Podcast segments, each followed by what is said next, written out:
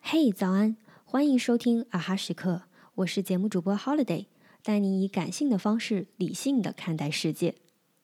前几天听播客，有一期建筑相关的节目，嘉宾是位年轻的建筑设计师。他谈到入行以来，无论参加比赛还是设计项目，都有一个执念，是希望把中国传统元素融入到建筑中，展现中华文化，设计出有中国特色的建筑。因此，他这些年持续研究古代建筑样式和中国哲学。后来某次，他和一位长者聊天，谈到这个问题，长者问了他一个问题：想设计有中国特色的建筑，为什么一定要研究古代建筑呢？中国特色就只能体现在过去吗？为什么不从现代中国的发展、审美、居住需求上出发呢？年轻设计师突然意识到，所谓中国特色不仅仅可以从历史中回溯，也可以从现在甚至未来中寻找。如果让你想出几个和中华文化、中国特色相关的词或是场景，你的第一反应是什么？东方美、故宫、长城、旗袍，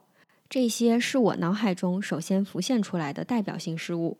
如果你也和我一样，那我们的共性是，所想到的都是从历史中沉淀下来的，离现实生活较远。毫无疑问，这类经典元素被广泛运用在建筑及室内设计、服饰，甚至美妆品牌中，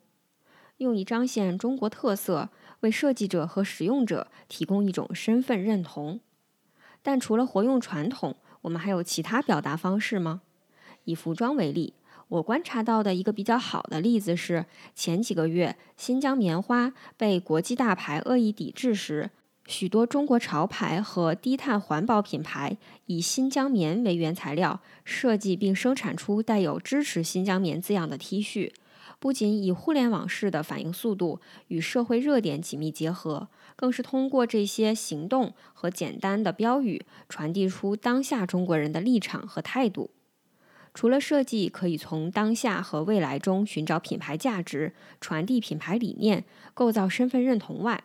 每个个体也是如此。我们时常以过去的经历、曾经生活的地方来定义自己，认为是过往彰显了自己是怎样一个人。我相信不少初入职场却并不如意的年轻人总是会想：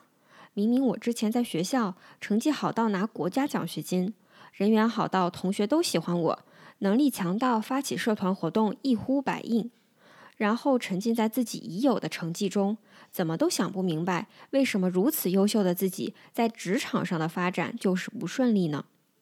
曾经我也是这样，总喜欢在以往的经历中找寻亮点，强化自己是个优秀学生的身份认同，却没想过当环境和场景发生变化，更应该向前看。在当下和对自己未来的规划中构建新的身份。一个更明显的例子是城市移民，很多人为了职业发展，背井离乡，向北上广深、杭州、成都等一二线城市集中，在自己原本并不熟悉的地方工作和生活。某种意义上说，大家把自己最好的年华奉献给了这些城市，但是又有多少人真正了解和尝试融入这些第二故乡呢？回想一下，你是如何向别人做自我介绍的？我现在通常会用在广州生活的东北人。东北是我的老家，我的过去，但广州是我的现在。当然，这个位置随着我生活的地域转移，或许也会被曼谷、清迈、墨尔本等等地方替换。之前认识一位在台湾长大的斜杠诗人，他向我介绍自己是新杭州人，让我印象很深刻。因为定居在杭州，因为爱在西湖边散步，他站在当下为自己寻找新的身份认同，哪怕口音还有明显的差别，但是他在融入，在向前看。当然，很多时候可能并不是我们不知道要立足当下，而是对当下的境况不够满意，所以只能从历史中寻找慰藉。还是回到中国特色的话题，我们将中国特色和中国传统划等号。或许是不知道中国当下应该展现什么。古时有诗词歌赋，中国当代的文化和艺术是什么呢？刷短视频和打游戏吗？所以，找寻身份认同，过去不是唯一的路径，当下和未来同样是方法。